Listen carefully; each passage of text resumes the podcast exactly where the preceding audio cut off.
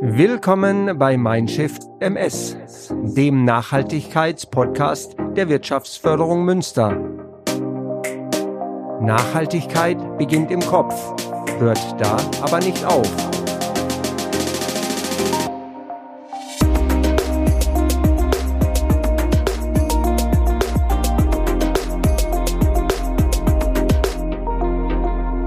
Hallo und herzlich willkommen zu unserer vierten Folge von Mindshift MS.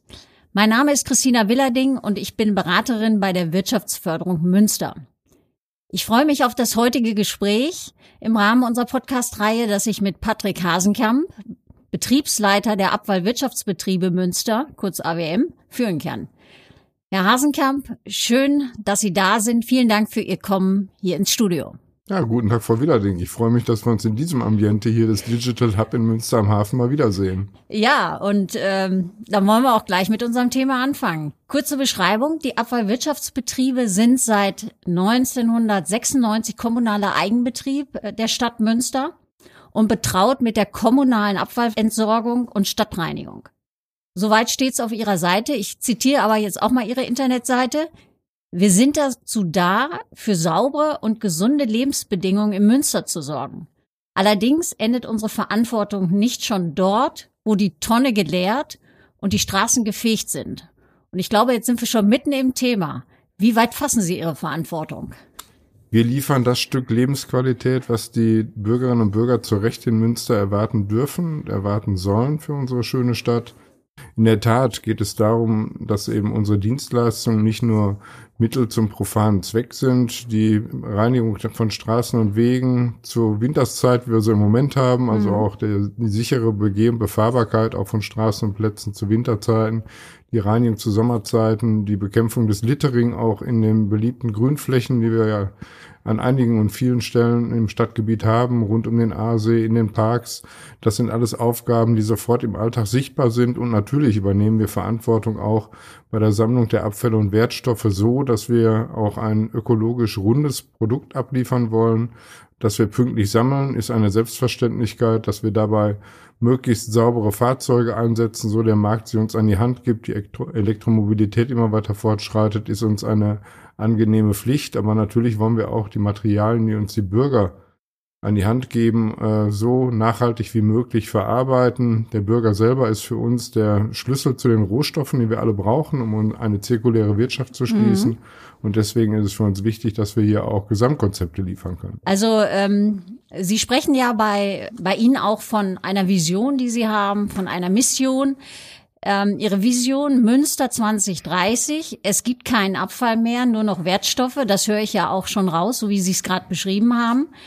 Und die Mission, wir machen Lebensqualität und alle wirken mit AWM in dem Fall auch. Das ist natürlich schon ähm, auch eine starke Aussage, also ganz klar hier Nachhaltigkeit und ja Lebensqualität und aber dann auch die Wirtschaftlichkeit, das gehört zusammen. Äh, wie haben Sie diese Strategie entwickelt? War das so, ich sag mal, top-down, da kommt die Geschäftsführung im Persona äh, Herr Hasenkamp und äh, es wird runter dekliniert oder war es wirklich vielleicht sogar ein Bottom-up-Prozess und Sie haben alle mitgenommen? Äh, die Vision, die wir jetzt für 2030 aufgestellt werden, die insbesondere eben diese zirkuläre Wirtschaft, auch das Abfallvermeiden sehr stark in den Fokus stellt, hat natürlich eine Geschichte. Sie fußt auf der Vision, die wir in den letzten 20 Jahren, 10 Jahren, Entschuldigung, bis 2020 entwickelt haben, wo wir mehr den Dienstleistungsgedanken gestärkt haben, dass wir für den Bürger da sein wollten, für die Bürgerin Premium-Dienstleister sein wollten und als guter Dienstleister wahrgenommen werden wollten. Jetzt gibt es einen Paradigmenwechsel, der eben auch tatsächlich alle mitnimmt, weil ohne eine Bewusstseinsänderung und ohne eine Änderung auch des eigenen Verhaltens werden wir diese Ziele nur mühselig erreichen, vielleicht auch gar nicht erreichen. Das gilt eben für alle Ziele rund um die Nachhaltigkeit und den Klimaschutz. Da müssen wir wirklich alle Akteure, die Bürgerinnen und Bürger genauso wie alle Wirtschaftsakteure hier in Münster zusammennehmen, um faktisch eben auch unsere Ziele zu erreichen. Die erste Vision, die ich gerade genannt habe, ja. war in der Tat so, weil es neu war, auch innerhalb des Prozesses für die Stadt ein bisschen neu war, haben wir eben entsprechend äh, top-down tatsächlich mit einem klassischen Dreier-Führungsteam entwickelt, auch in einer damals schon für uns lockeren Gartenatmosphäre, die dann dazu geführt hat, dass New auch Work. kreative New Work in der Tat, das spielt auch eine Rolle, dass man sich Freiräume nimmt, Freiräume die auch mit dem Perspektivwechsel natürlich verbunden sind, so wie wir es hier im Digital Hub von der Umgebung tatsächlich Ja. auch haben. Die neue Vision, weil alle sollen mitwirken, hat natürlich methodisch einen anderen Angang. Wir haben in der Tat mit äh, vielen Kräften bei uns aus dem Unternehmen auf einer breiten Basis männliche, weibliche Mitarbeitende vom Azubi bis hin zu den Führungskräften eine Ideenwerkstatt zusammengestellt, die dann über anderthalb Jahre mitgewirkt hat, tatsächlich diese Vision auch mit Leben zu entfüllen. Die Vision, die wir hatten, natürlich auch gerne die Abfallmengen deutlich zu reduzieren, möglichst nur noch verwertbare Materialien im Kreislauf zu führen, hat natürlich ein Fundament dann letztlich in einer großen Breite. Dafür brauchten wir alle, weil diese Vision natürlich auch jetzt die nächsten zehn Jahre tragen muss und unmittelbaren Einfluss auch auf die Arbeitswelten der beteiligten Mitarbeitenden haben wird. Mhm. Ja, vielleicht kurzer Exkurs. Sie haben 428 Mitarbeitende, das muss man ja auch nochmal sagen. Also kein kleiner Laden hier in Münster. Äh, 16 Auszubildende. Ähm, ich hatte bei Ihnen auch gefunden, für mich eine ganz neue Methode, so eine sogenannte ähm, gemeinwohlorientierte Balance Scorecard. Balance Scorecard kennt man, daran kann man sich abarbeiten, aber gemeinwohlorientiert, damit haben Sie damals gearbeitet. Können Sie da ein bisschen was zu erzählen? Da arbeiten wir in der Tat schon mehr als zehn Jahre sehr erfolgreich mit. Neben den klassischen wirtschaftlichen und vor allen Dingen auch für ein Unternehmen wichtigen betriebswirtschaftlichen Kennzahlen bilden wir hier tatsächlich auch die Interessen der Stadtgesellschaft ab, dass wir gucken, welchen Nutzen, welchen Mehrwert hat eben nicht nur wirtschaftlich, sondern auch ökologisch unser Tun und wie wird auch letztlich die Mitarbeiterperspektive dort eben letztlich mit eingebunden, so dass wir eben die klassische Balance Scorecard halt in dieser Matrix ergänzt haben, um diese gesellschaftspolitischen, bürgerorientierten, mitarbeitendenorientierten äh, Bestandteile und die werden immer gleichgewichtet in dieser Matrix dann Maßnahme für Maßnahme. Wir haben mittlerweile über 100, die aktuell laufen, Wow. tatsächlich durchdekliniert, um zu sehen, haben wir ein erfolgreiches Maßnahmenziel äh, vor Augen, wie lange dauert's noch, wo gibt's Hindernisse, was müssen wir beisteuern. Ja.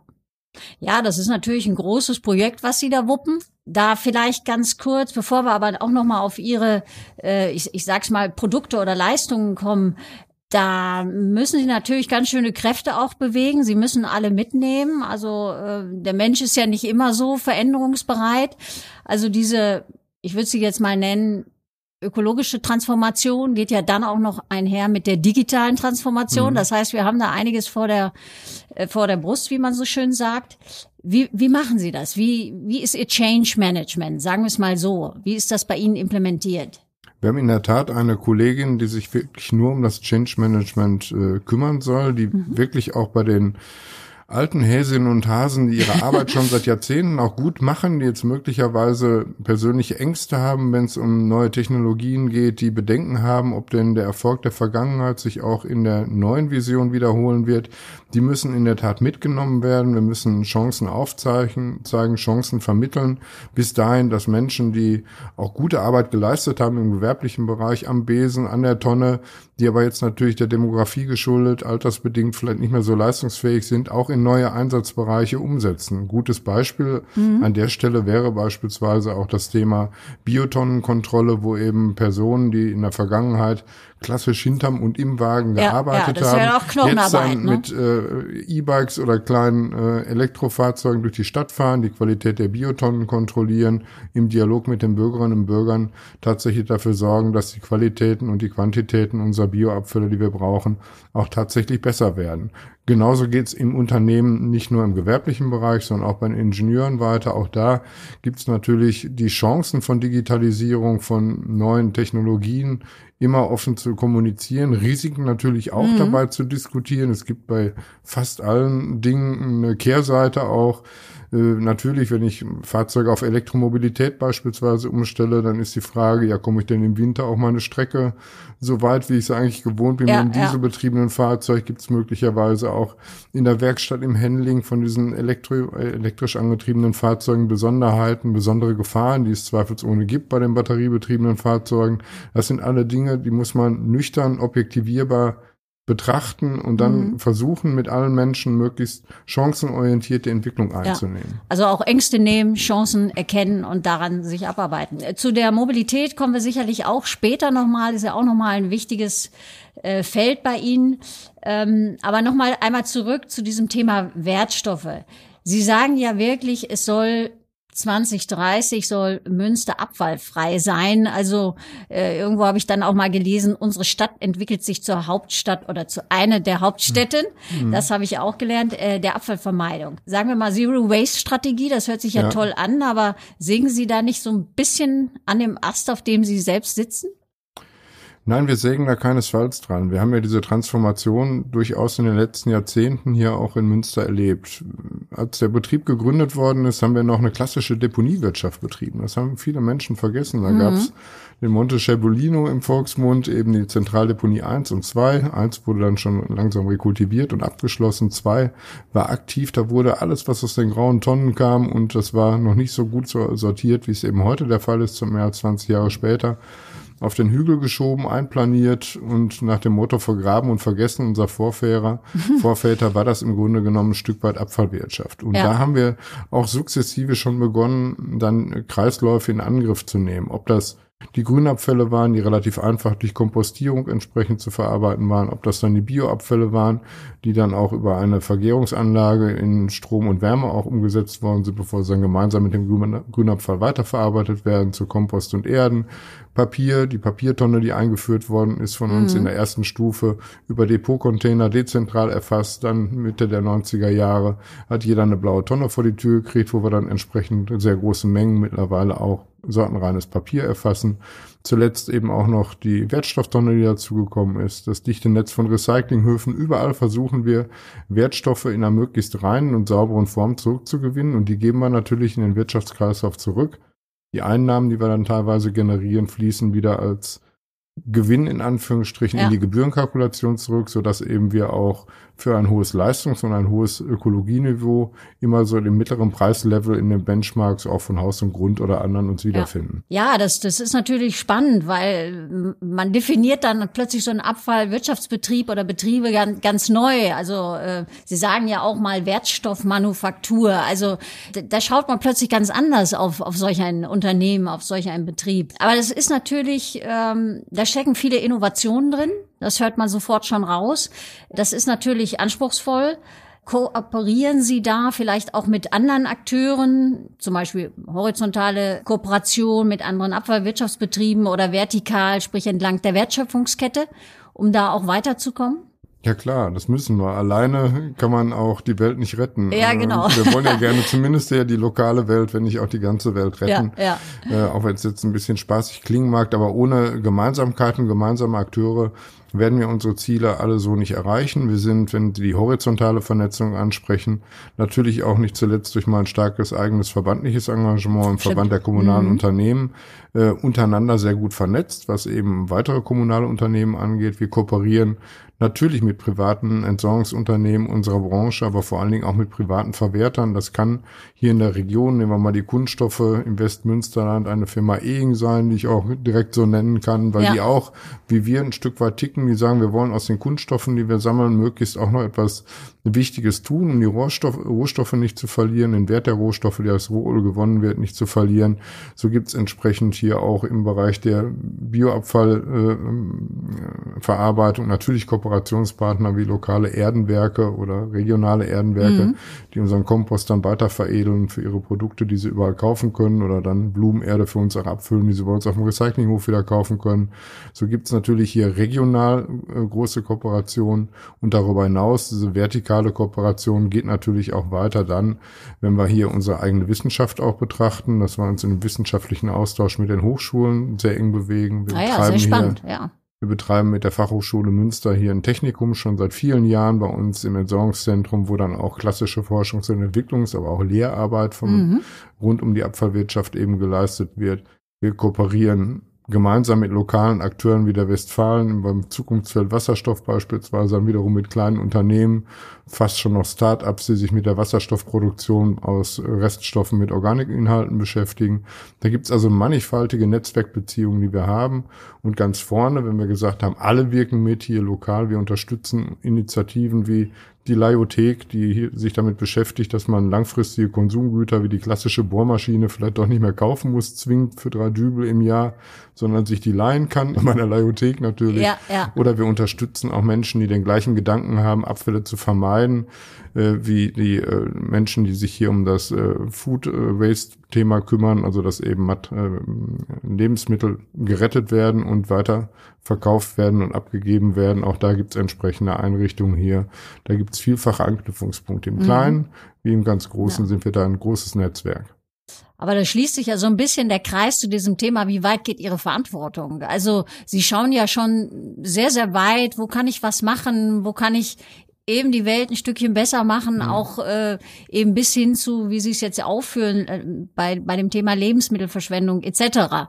Also, dass Sie da auch nach guten Lösungen suchen, die man nicht unbedingt jetzt bei Ihnen so vermuten würde in Ihrem Betrieb. Also das ist wirklich etwas, wo man sagen kann, da wird über den Tellerrand hinausgeschaut. Und ich denke auch, dass äh, das auch junge Leute irgendwie anspricht. So, wir sprechen ja heute ganz oft davon, wow, wir, wir brauchen unseren Purpose, wir brauchen unseren Sinn. Mhm aber dass man wirklich auch junge Leute für das Thema Abfallwirtschaftsbetriebe begeistern kann, weil die sehen, wow, da steckt ja viel mehr drin.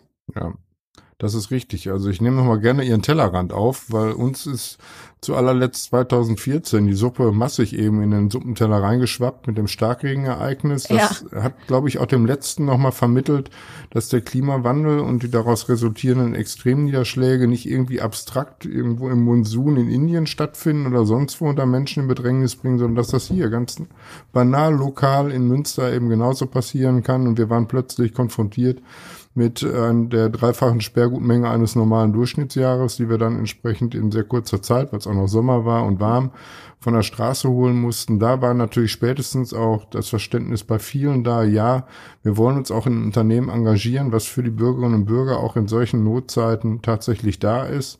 Und ich bin froh und glücklich, dass wir auch gerade in der jüngsten Zeit junge und jüngere Kolleginnen und Kollegen gefunden haben, die gesagt haben, ja, ich habe eine sinnstiftende Arbeit gesucht. Die kommen auch in der Tat nicht mehr klassisch aus den Verwaltungsbereichen, der Verwaltungsausbildung, die haben wir natürlich auch über die mhm. eigenen Auszubildenden, aber das sind echte Quereinsteiger, die aus der Industrie kommen, aus anderen Wissenschaftsbereichen und sagen, wir können uns gut vorstellen, dass wir diesen Weg, weil er attraktiv ist und eigentlich auch alternativlos ist, äh, gemeinsam mitgestalten wollen.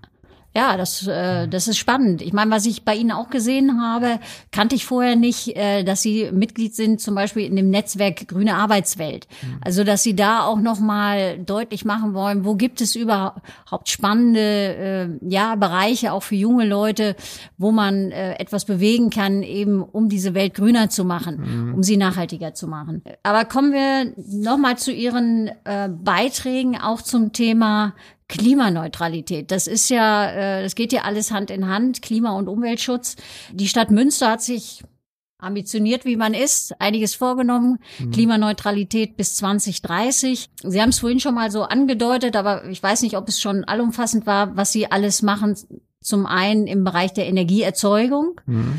aber dann wollen wir gleich auch noch mal auf das Thema Mobilität kommen. Aber Sie sind da ja auch sehr rege unterwegs, wie ich das anhand auch Ihrer Beispiele äh, der Gebäude, zum Beispiel Verwaltungsgebäude. Ja, das stimmt. Äh, also bei den Verwaltungsgebäuden, gerade bei den Neubauten jetzt, versuchen wir natürlich äh, so eng wie möglich auch die aktuellen Wärmeeffizienz- und Energieeffizienzkriterien zu erfüllen. Das heißt, wir gehen da durchaus auch schon in Vorleistung, damit wir später so energiesparsam wie möglich die Gebäude bewirtschaften können. Aber wir sind auch mittlerweile relativ äh, groß gewachsen im Bereich der Energieerzeugung. Das tun wir auch nicht alleine. Da sind wir auch gemeinsam vernetzt mit unserer städtischen Schwester, den Stadtwerken Münster. Das ist ja deren Kernkompetenz eigentlich. Mhm. Trotzdem betreiben die AWM ein eigenes äh, Kraftwerk für die Biogasquellen, die wir haben, wo eben der Bioabfall, der das Biogas produziert, Strom und Wärme produziert, wo unsere Deponiegasquellen noch erschlossen werden, wo wir auch in Kooperation mit dem städtischen Klärwerk das Klärgas noch mit verstromen und in Wärme umsetzen. Dort können wir dann einen autarken Betrieb unserer gesamten energiehungrigen Anlagen eben beispielsweise auch uns gut leisten, weil wir eben einen eigenen Strom produzieren. Ja. Es bleibt trotzdem noch eine Menge übrig in siebenstelligen Kilowattzahlen, die dann ins öffentliche Netz jedes Jahr eingespeist werden, die der Münsteraner Bürger und Bürger, Bürgerinnen und Bürger als Ökostrom kaufen kann bei den Stadtwerken. Das sind eben Punkte, die sehr gut äh, sichtbar sind. Wir sind auf der Verbraucherseite natürlich auch sehr stark im Entsorgungszentrum in elektromotorisch betriebene Geräte und Anlagen eingestiegen. Das heißt, während früher noch die Siebe und Zerkleinerer in der äh, Kompostierung in anderen Bereichen ausschließlich dieselbetriebene Aggregate waren, sind die mittlerweile auch weitestgehend elektrifiziert, sodass eben von der Industrie geliefert werden konnte, um auch da Emissionen zu vermeiden, aber gleichzeitig auch wirtschaftlich den produzierten Eigenstrom abzunehmen. Die Gebäude sind bei uns weitgehend mit Photovoltaikelementen ausgerüstet. Jeder Mann, jeder Frau, der die, um die Umgehungsstraße fährt, sieht den ehemaligen Schornstein der Fernwärmeanlage mit der kleinen Vertikalwindanlage drauf, ja. auch die glitzernden Solarthermieröhren, die dann für die Warmwasserproduktion für den Sozialtrakt genutzt werden sind sichtbar. Das sind alles Beispiele, wo wir tatsächlich versuchen, auch energetische Kreisläufe zu schließen. Ja, da, ich wollte gerade sagen, das ist ja auch können. wieder ein Kreislauf, das genau. ist wieder ganzheitlich. Ja. Genau. Und last but not least, gemeinsam mit den Stadtwerken waren wir damals die größte Freiland-Photovoltaikanlage auf den ersten stillgelegten und rekultivierten Deponieflächen auf der ZM2, wo wir 1,1 Megawattstunden Leistung schon recht frühzeitig hier für Münster installiert hatten. Kommen wir noch mal kurz, äh, was ja auch einzahlt auf, auf das Thema, auf das Thema Klimaneutralität Klimaneutralität äh, auf ihrem Fuhrpark. Der ist ja auch nicht ohne. Äh, ich weiß nicht, wie viele äh, Fahrzeuge haben Sie im Moment? Über 150 Fahrzeugeinheiten. Ja, also klein und groß und unterschiedliche Spezialmaschinen, alles ja, zusammen. Ja. Da lässt sich natürlich auch schon einiges machen. Aber kommen wir erstmal zur Elektromobilität in Ihrem Unternehmen. Ja, die hat eigentlich schon lange Tradition. Wir haben immer, ich auch aus persönlicher Neugier, ich hatte mein allererstes äh, Stromfahrzeug damals, als ich noch nicht in Münster gearbeitet hatte, tatsächlich als ersten Golf, den wir mit einer Versuchsabteilung vom RWE in Essen seinerzeit äh, begleitet und entwickelt hatten, eben in der Nutzung. Das war damals schon für mich spannend, so leise zu fahren und gleichzeitig auch noch bergab ein bisschen Energie rückzugewinnen. Das war damals im Vergleich zu heute natürlich keine Serientechnologie, muss man sagen, weil dieser Gedanke. Nee, das war ja schon fast Raketenwissenschaft. Ja, das waren ja die 80er, 90er, ja, ich weiß klar, es nicht. Da war die Reichweite noch sehr, sehr begrenzt. aber es war schon mal spannend, dass man ein Auto auch alternativ bewegen konnte. Und das ja. Schöne dabei war natürlich, dass man äh, keine Emissionen lokal produziert hatte. Natürlich muss der Strom irgendwo herkommen, aus dem Kraftwerk. Bei uns idealerweise aus den eigenen Quellen, die ich gerade schon genannt habe.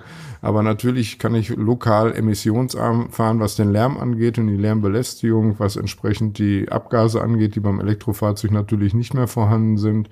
Und so ist die Industrie zulässt, beziehungsweise uns beliefern kann. Auch unsere Hinweise, die wir auch aus dem technischen Bereich immer rückkoppeln mit den Herstellern aufnimmt, sind wir dabei, die Elektromobilität sehr stark zu forcieren. Wir mhm. haben im Pkw-Bereich kein dieselbetriebenes Fahrzeug mehr, schon seit zwei Jahren. Wir haben für die längeren Strecken nur noch zwei Erdgasfahrzeuge, die mit Biomethan auch CO2-neutral fast getankt werden können. Mhm. Wir haben ansonsten für den städtischen Verkehr nur kleine Fahrzeuge, die elektrisch betrieben werden. Die Transporter waren dann die logische Folge danach. Das war eben für die innerstädtischen Transporte, für Servicearbeiten, Einkäufe etc. pp. für die technischen Bereiche diese elektrischen Transporter eingesetzt hat. Die Kolonnenwagen in der Straßenreinigung elektrifiziert worden sind die Kehrmaschinen auch recht frühzeitig schon. Wir waren mhm. die ersten oder eine der ersten drei Maschinen, die in Deutschland überhaupt im Einsatz waren, war in Münster hier auf dem Prinzipalmarkt präsentiert und dann wow. von uns eingesetzt worden. Auch ein sehr teures Unterfangen, muss man sagen. Ja, wieder was und, äh, Neues. Da sind wir natürlich auch bei den Kehrmaschinen gut dabei, weil die Industrie dieses, diesen Ball auch aufgenommen hat, geliefert hat. Wo es ein bisschen hapert im Moment von der Industrie, ist in der Tat bei den großen Abfallsammelfahrzeugen. Das hat auch technische Gründe, dass natürlich da eine ganz andere Antriebspower im ja. Batteriebereich benötigt wird. Und äh, die kommen aber jetzt nach und nach. Wir haben einige schon in der Erprobung gehabt. Es sind einige Fahrzeuge bestellt. Das machen wir auch alles, um möglichst frühzeitig die noch vorhandenen Fördermittel des Bundes ja, äh, und aus ja Europa dann anzuzapfen. Das wird dort ja auch gut unterstützt. Da werden aber auch Private, wenn sie eine Initiative nehmen, natürlich auch unterstützt. Es wäre schön, mhm. wenn wir da viele Mitstreiter auch in diesem Netzwerk finden, dass dann auch viele Unternehmen sich eigene Gedanken machen. Ja. Weil bei dem jetzt von mir zuletzt anzusprechenden Thema Wasserstoff haben wir in der Tat so ein klassisches Henne-Ei-Problem, dass wir natürlich ein Wasserstofffahrzeug einen Förderantrag im Haus haben. Das Fahrzeug kann zwar im Moment noch nicht geliefert werden, aber wir stehen doch relativ weit davor. Und dann geht es mhm. darum, wo kommt denn der Wasserstoff eigentlich her? Und wir sind hier mit dem lokalen Provider natürlich im Gespräch. Es gibt nur eine einzige Tankstelle, die ist aber ärgerlicherweise nicht äh, genau für so ein Müllfahrzeug eben geeignet, weil die mit einem niedrigen, niedrigeren Druck die ja. Fahrzeuge betankt. Um das voll zu betanken, braucht man einen höheren Druck. Das sind alles so Feinheiten. Ja, ja genau, das sind so noch mit. so eben wir so technische Details. Haben, wir ja. wollen Tankstellen haben oder müssen sie haben, die ja, müssen die ja. Fahrzeuge irgendwo betanken können. Klassischerweise die großen dieselbetriebenen Abfallsammelfahrzeuge werden über die eigenen Betriebstankstellen betankt bei uns. Da ist also, sage ich mal, der Infrastrukturbereich soweit safe, aber bei Wasserstoff, wenn man nur eine einzige Tankstelle hat und die mal aus technischen Gründen ausfällt, kann es dann schon relativ eng werden. Das weiß auch die Westfalen AG, mit der ich jüngst erst noch Gespräche darüber. Wir überlegen, ob wir hier im Norden der Stadt nicht noch einen Standort, einen weiteren auf die Beine kriegen. Da wäre es mhm. natürlich schön, wenn wir nicht nur mit einem oder zwei Abfallsammelfahrzeugen durch die Gegend fahren, sondern zukünftig auch mit mehreren Menschen diese ähm, Tankstelle anfahren können, die das ja. gewerblich auch nutzen. Es gibt erste Transporter, die auch äh, angeboten werden und entwickelt werden, langsam die wasserstoffbetrieben sind.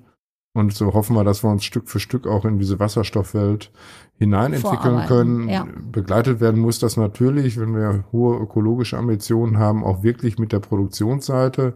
Das heißt, wir brauchen grünen Wasserstoff. Der graue Wasserstoff heute, der ist viel zu energieineffizient, mhm. weil da Wandlungsverluste drin stecken, die dann eigentlich das Ganze unökologischer machen im Vergleich zu dem Strom, den ich direkt in Batteriefahrzeuge tanke und dann fahre.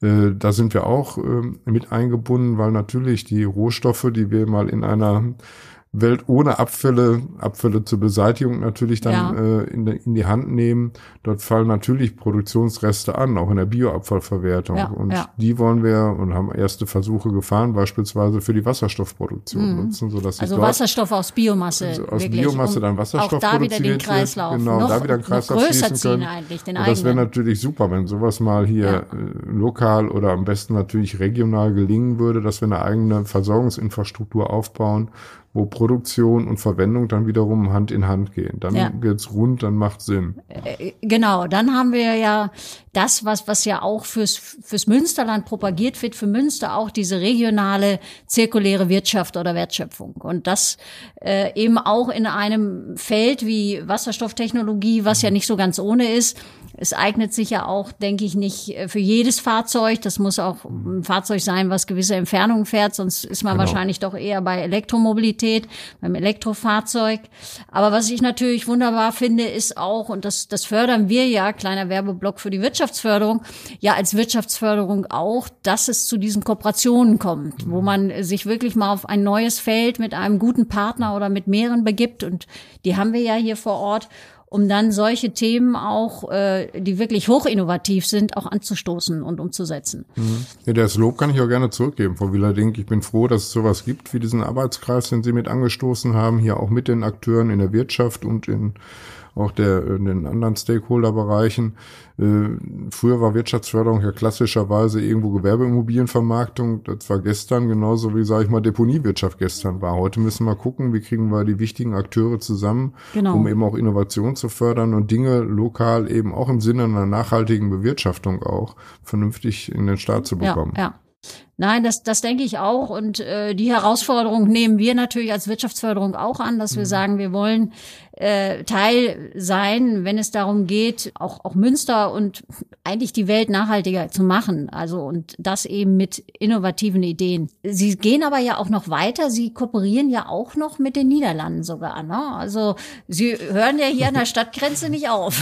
Nein, wir hören auch nicht an der Landesgrenze. An der Stadt- und Landesgrenze hören wir nicht auf, wobei ich sage in einem Europa, was ja, denke ich mal, einen vereinten Wirtschafts- und Kulturraum darstellen möchte, sollten Grenzen eigentlich auch doch längst überwunden sein. Sind sie leider immer noch nicht. Das merkt man manchmal in den unterschiedlichen Rechtsregimen, ob Handelsrecht oder ja. Zivilrecht, da gibt es durchaus noch das eine oder andere an Unterschieden. Aber in der Tat, wir sind ja hier klassischerweise auch als Geburtsstätte der Niederlande in Münster prädestiniert dafür, dass wir mal den Blick nach Westen richten. Und wir haben natürlich hier mit der Städtepartnerschaft Enschede, die zuletzt auch noch quasi uns ein Stück weit gefolgt ist, auch nochmal ein klares Zeichen, wie eng verbunden wir sind mit den Niederlanden vor unserer Türe. Wenn wir die Grenze, die alte Grenze mal nochmal tatsächlich nachvollzieht, liegt die Twente-Region. Das sind mehrere Gemeinden mit mehr als 600.000 Einwohnern. Die größte davon ist eben Enschede. Äh, dass wir dort eben tatsächlich gucken, was machen denn die Kollegen da so jenseits der Grenze? Kann man sich vielleicht irgendwo sinnhaft ergänzen? Die haben auch bin jetzt schon ziemlich lange in der Abfallwirtschaft hier tätig, nicht nur in Münster. Die haben einen ähnlichen Weg genommen wie wir, weil die Niederländer sind uns kulturell auch soziokulturell und wirtschaftlich nicht so besonders fremd.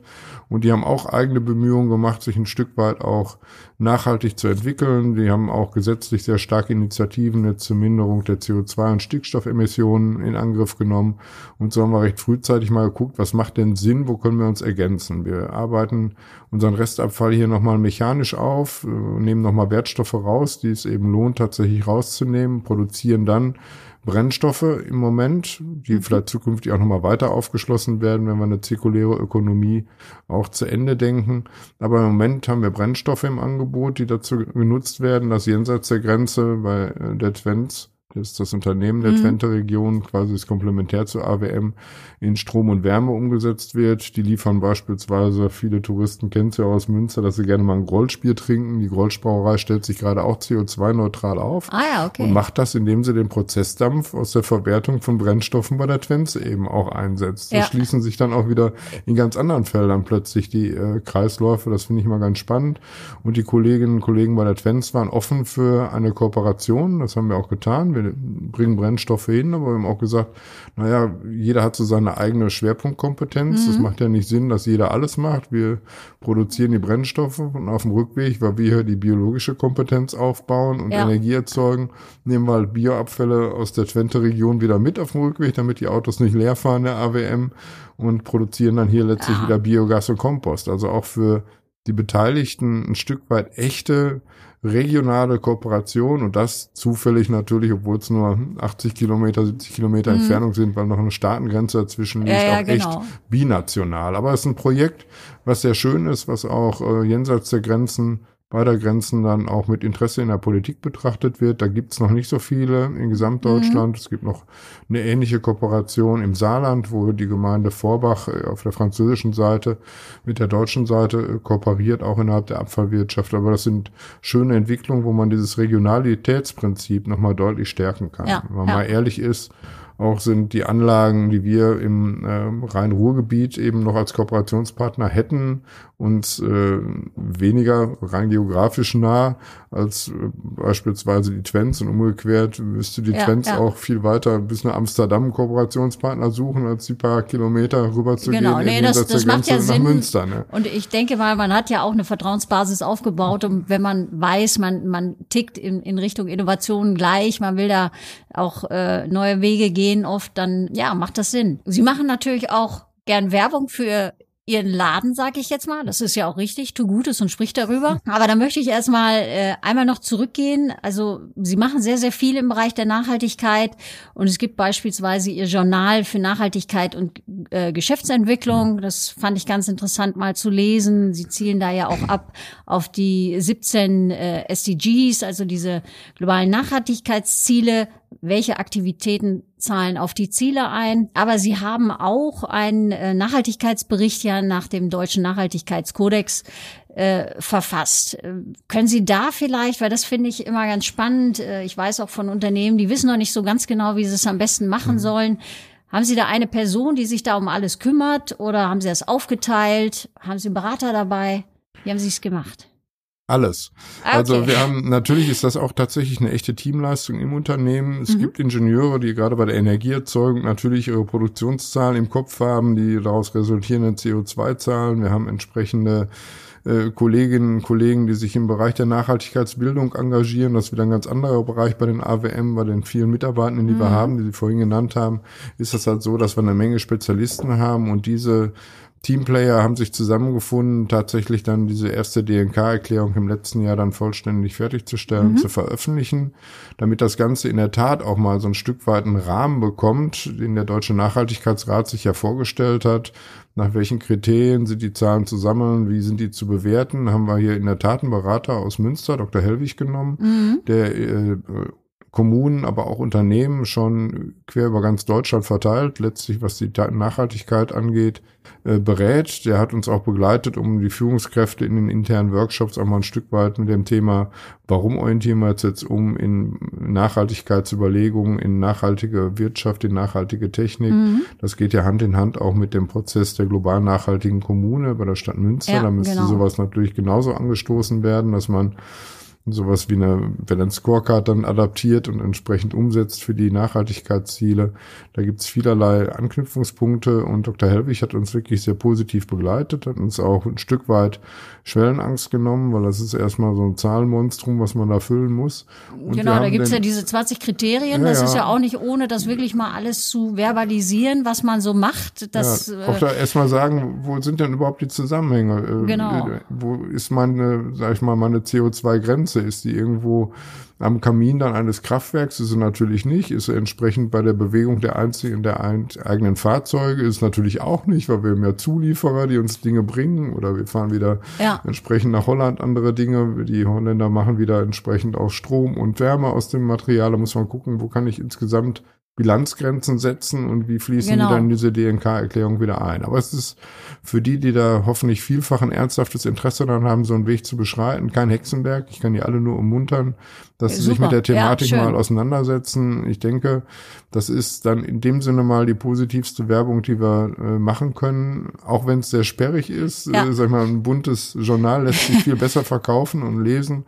als wenn das im Grunde genommen in so einer Erklärung im Internet nachvollzogen ja, werden ja. muss. Man kann es ja auch lesen. Das ist man ja dann auch, auch lesen, ne? das ist also richtig, aber äh, es lohnt sich auf jeden Fall einfach mal zu dokumentieren was tun wir, dann wird nämlich automatisch auch klar, was müssen wir noch tun. Und wenn wir mal die große Politik nehmen in Brüssel, auch da bin ich ja verbandlich lobbyistisch unterwegs, äh, die äh, Fit for 55 Programme der Europäischen Kommission, die gehen ja vom Energiebereich jetzt in den Wärmebereich, in den individuellen Mobilitätsbereich natürlich mhm. rein. Das wird uns die nächsten 10, 20 Jahre alle bewegen müssen auch, sonst werden wir nämlich die ganzen Ziele, die wir vereinbart haben, verfehlen. Und was daraus resultiert, schließt sich auch wieder hier mein persönlicher Kreis, haben wir ja leider schon 2014 erlebt. Und ich möchte mir nicht vorstellen, ja. dass solche Katastrophen, wie wir sie im vergangenen Jahr in der A oder in, äh, in der Eifel erleben mussten, dann möglicherweise flächig dann noch ganz andere Bereiche Deutschlands trifft. Ja, ja. Wir haben Wirbelstürme schon, wir haben Starkregen, es gibt alles Mögliche, was uns da negativ beeinträchtigt. Und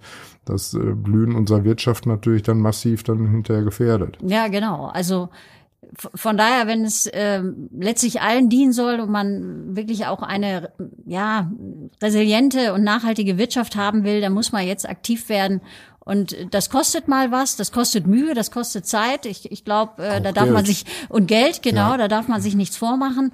Aber es zahlt eben auch auf eine langfristige Perspektive ein. Ist es dann ja auch gar nicht so neu, auch auch für Mittelstand häufig Nein. gar nicht. Da, man war eigentlich immer schon mhm. werteorientiert unterwegs und man hat jetzt eben diese neuen ja, Tools, Instrumente nennen wir sie vielleicht mal, äh, der Berichterstattung, aber an denen man sich eben abarbeiten kann. Und äh, äh, diese Tools decken einem eben Defizite auf, zeigen mhm. natürlich auch, wo man stark ist. Auch das sollte man immer sagen, aber eben auch, wo kann man noch mal besser werden. Und äh, ganz ernsthaft auch, äh, ich nehme einfach mal einen Bäcker raus. Jeder Bäcker ist gemeinwohlorientiert. Der isst seine Brötchen nämlich hier alle alleine auf, dann wird er schnell tot sein.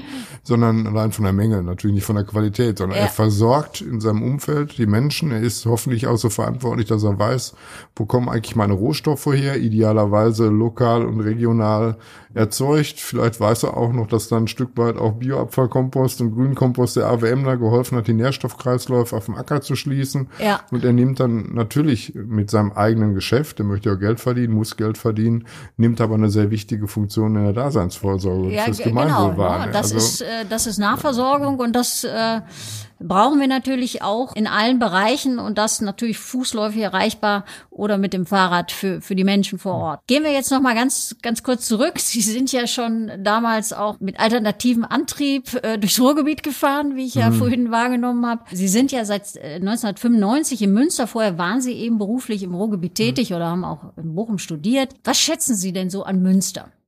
Sie sind ja lange geblieben und wollen ja auch wahrscheinlich noch bleiben. Ja, ich werde ja mein Leben hoffentlich in ferner Zukunft, in ganz ferner Zukunft, ich bin ja Optimist, in Münster auch beenden dürfen. Äh, mein allererstes Semester hatte ich in der Tat auch in Münster äh, absolviert. Damals ah, okay. krasse Wohnungsnot. Es war äh, 1977, 1977, damals schon war das mit den Zeltstätten äh, hier nicht so unrealistisch, was manche eben verdrängen. Damals natürlich zu anderen wirtschaftlichen äh, Mietpreisniveaus. Aber sei es drum. Ähm, Münster hat immer noch den Anspruch für sich, im positiv-konservativ-grünen Sinne, sie wollen eigentlich hier eine intakte Umwelt haben. Das mhm. hat manchmal Nachteile, weil bestimmte industrielle Bereiche sind nie bis nach Münster gekommen, weil das wollte man hier nicht. Man mhm. war immer eine Stadt auch äh, der Dienstleistung der Banken, der Versicherung, ein bisschen mhm. Garnisonsstandort und so richtig Produktion wie beispielsweise im Ruhrgebiet, was wo ich herkomme und was nicht so weit weg ist, das wollte man hier nicht haben, war zu schmutzig. Aber im Kern war da drumherum natürlich äh, der Wunsch, hier so eine intakte Umwelt sich zu halten, eigentlich immer gegeben geben, obwohl mhm. man noch mhm. gar nicht darüber gesprochen hat, so großartig. Heimat war der Begriff, ist auch ein guter Begriff dafür. Ja. Die sollte lebenswert und äh, möglichst hochwertig lebenswert äh, sein. Und das zieht sich eigentlich so ein bisschen im Denken durch die gesamte bürgerliche und auch übrige Gesellschaft hier, dass wir dann ein, ein starkes Hängen an Münster haben und gleichzeitig eine hohe Verantwortung übernehmen. Alle mhm. Akteure wollen sich auch gerne einbringen für ihre Stadt. Das ist positiv und das Positivste, was ich zuerst erlebt hatte, als ich hier war, dass hier in der Tat auch politisch so eine Kultur des Miteinanders war. Na klar, gab es parteipolitische Grenzen zwischen mhm. CDU, SPD, damals auch den ersten noch nicht so starken Bewegungen der Grünen, aber man hat sich hinterher nach einer Ratssitzung beim Stuhlmacher getroffen, hat gemeinsam auch mit Verwaltungsangehörigen Bierchen getrunken, konnte sich einfach über den gemeinsamen Nenner Münster unterhalten. Und ich glaube, den meisten Leuten, die sich hier in Münster nicht nur wohnen, sondern auch arbeiten, politisch Verantwortung nehmen, sozial engagierend bewegen, denen liegt die Stadt wirklich am Herzen. Die ja, möchten, ja. dass diese lebenswerte Stadt so lebenswert bleibt, wie sie ist und das in einem sehr schwierigen Umfeld. Das müssen wir mal sehen, auf wo wir Fall. uns hier, auf welchem Niveau wir uns bewegen. Wenn wir in der Tat mal so die städtischen Grenzen etwas großräumiger verlassen. Da gibt es Bereiche, die extreme soziale Probleme haben, von denen wir verschont worden sind. Es gibt naturräumliche Probleme, von denen wir verschont worden sind. Wirtschaftliche Probleme bis hin zu potenziell drohenden kriegerischen Auseinandersetzungen. Das ist uns ja alles letztlich seit dem Zweiten Weltkrieg erspart worden. Und das ist natürlich ein hohes Gut, was wir pflegen könnten, dass wir im positiven Sinne einen hohen Wohlstand haben und alle daran mitwirken wollen. Ich hoffe, dass dann AWM dann ein Stück weit auch ja, mit motiviert, ja. diesen ja, Wohlstand zu schon, halten und dieses ökologische Niveau auch zu halten. Ja, und sich aber äh, trotz allem nicht darauf auszuruhen. Ne? Das ist ja, natürlich mhm. immer ne, ein bisschen die Gefahr, man ist saturiert und denkt, es ist, geht immer so weiter, aber ich sag mal so, auch meine Gesprächspartner auch im Rahmen dieses Podcasts haben eigentlich gezeigt, dass sie schon auch wissen, um, um dieses Weiterarbeiten, leisten, innovativ mhm. sein, Risiken eingehen. Das gehört hier zu Münster auch dazu. Das wird manchmal vergessen, aber auch da ist man im Münster gut aufgestellt. Eine letzte Frage noch. Wir schauen mal eine Generation weiter. 20 Jahre sagen wir mal. Wie sieht die Welt aus? Bekommen wir das wohl mit der Nachhaltigkeit, mit der Klimaneutralität hin? Eine echte Klimaneutralität wird sich geben, weil der Mensch im Grunde so wie er ist und allein von der Menge auch äh, global gesehen und mit dem, was er braucht, um Nahrungsmittel zu produzieren und sich wirtschaftlich zu betätigen, werden wir immer Ressourcen brauchen. Äh, wir werden uns aber, denke ich mal, erfolgreich in der Tat ein Stück weit rückbesinnen, auch aus teilweise geopolitischen Gründen. Wir haben keine Rohstoffe, also müssen wir zusehen, dass wir die irgendwo bei uns halten, äh, dass wir die Dinge immer wieder nutzen. Dass Menschen auch, denke ich, das merkt man langsam auch ins Umdenken kommen. Muss es wirklich immer Fast Fashion sein? Muss es jedes Jahr ein neues Möbelstück sein? Oder kann ich nicht etwas kaufen, was einfach auch länger nutzbar ist, was mir auch nach fünf Jahren oder so, wenn ich über meinen Pulli streiche oder noch länger, äh, den ich mit Spaß aus dem äh, Schrank hole und den weitertrage, dieses Bewusstsein wächst, weil es auch wachsen muss. Ja, deswegen ja. bin ich optimistisch, dass das in 20 Jahren läuft. Für Münster wünsche ich mir natürlich, dass wir in 20 Jahren diesen doch manchmal etwas ruppigen Dissens, was eben so das Umsteuern angeht, überwunden haben, dass wir auch wieder mehr miteinander denken. Ja, Thema ja. Mobilitätswende ist ja ein Klassiker. Der eine jammert darüber, dass eben die Stadt Versuche macht und ja, genau. möglicherweise genau. dann der Verkehr mal ins Stocken kommt. Der andere sagt, das geht nicht schnell genug. Ich will mit meiner Leze hier möglichst zügig hier unterwegs und ohne Auto sein. Das muss ein vernünftiges Miteinander und Nebeneinander sein und da müssen auch wiederum viele Akteure sich für diese spezielle Feldmobilität finden, um eine ausgewogene Situation mhm. zu schaffen. Ja, ja. Es wäre einfach also, zu schade, eben die Chance, die Münster hat, hier eben ungenutzt äh, verpuffen zu lassen, indem die Menschen in der in diesem Bereitschaft zum konstruktiven Dialog sich dissoziieren und sagen, mm. ich polarisiere nur noch und dann gibt's entsprechend so zwei Lager, ja. die dann hinterher möglicherweise sogar noch ideologisch getrennt nicht mehr zusammenkommen. Das Nein, das, schade. das, das ja, das, das hilft auch keinem. Ja. Ich bin da auch definitiv optimistisch, dass man da auch wirklich diese Sie hatten mir mal berichtet, wir hatten uns vor längerer Zeit mal drüber ausgetauscht, diese Dialogkultur, das, das die hat vielleicht manchmal jetzt ein bisschen gelitten, aber die kommt mhm. auch wieder. Äh, ich glaube, die, die steckt auch irgendwie im Münster drin und von daher wird man da den Weg finden. Also das war jetzt wirklich ein ganz, ganz spannender Austausch, äh, Herr Hasenkamp. Also auf Wirtschaftsbetriebe, als ich mich das erste Mal damit beschäftigt mhm. habe, also da habe ich mir das nicht so vorgestellt. Was alles dahinter steckt, das ist unglaublich spannend. Also von daher vielen Dank. Sie haben also deutlich gemacht, das muss ich auch sagen, dass es sich lohnt, über den Tellerrand zu schauen und einfach auch mal was Neues auszuprobieren und das aber auch dann gemeinsam zu machen. Also das zieht sich bei Nachhaltigkeit auch irgendwie wie ein roter Faden durch. Es ist viel gemeinsam zu machen. Von daher vielen Dank. Ich wünsche Ihnen weiterhin gutes Gelingen für diesen Weg. Der ist ja auch äh, schon ein bisschen risikofreudig schwierig manchmal. Also da muss man Risiken eingehen. Von daher gutes Gelingen, alles Gute. Vielen Dank für das Gespräch. Vielen Dank, Frau Willerding. War wirklich ein schönes Gespräch. Hat mir Spaß gemacht. Ja, danke.